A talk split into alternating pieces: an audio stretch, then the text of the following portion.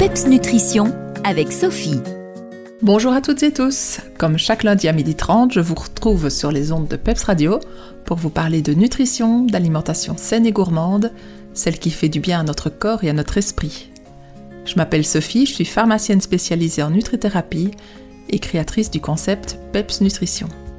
La semaine dernière, j'ai reçu dans ma boîte mail un courrier mettant en avant l'impact de notre alimentation sur le moral, le fonctionnement du cerveau et nos émotions. C'est ce qu'on appelle la neuronutrition. Du coup, je me suis dit que j'allais vous en parler aussi car ce que j'ai lu est vraiment interpellant.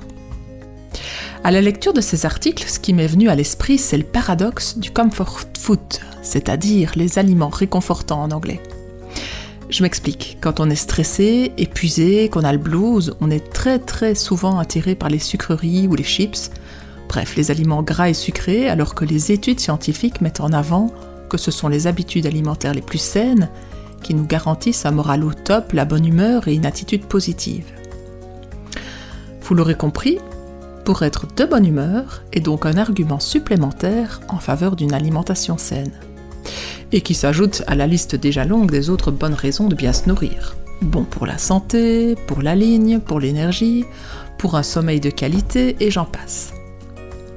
Alors si l'on connaît depuis longtemps les conséquences de l'alimentation sur notre santé physique, des chercheurs en neuronutrition ont récemment révélé que notre état mental est lui aussi influencé par ce que nous mangeons.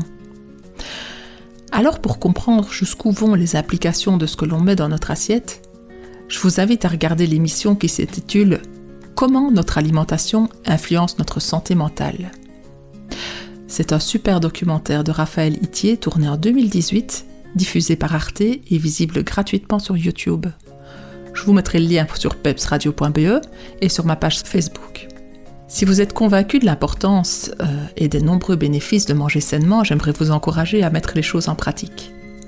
Faisons un petit topo de votre situation par rapport à trois axes mis en avant dans les études sur leur lien entre l'alimentation et un bon moral. Et je vous propose un mini challenge pour cette semaine.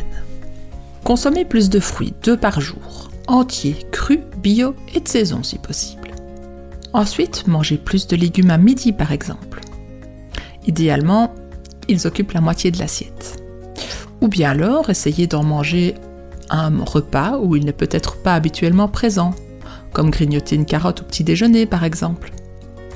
Et puis, essayez de limiter les aliments transformés, avec un accent important mis sur les protéines, surtout la viande, sous forme de charcuterie ou de plats préparés. Voilà, n'hésitez pas à me faire un petit retour sur ce que vous avez expérimenté, je serai très heureuse de vous lire. Et ce, via ma page Facebook Peps Nutrition, où vous trouverez mon adresse mail ou en commentaire dans la rubrique Peps Nutrition des podcasts de pepsradio.be. Voilà, je vous retrouve la semaine prochaine pour un nouveau sujet autour de la Peps Nutrition. D'ici là, gardez la forme et surtout le Peps. Bye bye Les meilleurs conseils et recettes nutrition de Sophie, c'est Peps Nutrition. Retrouvez-la sur Facebook.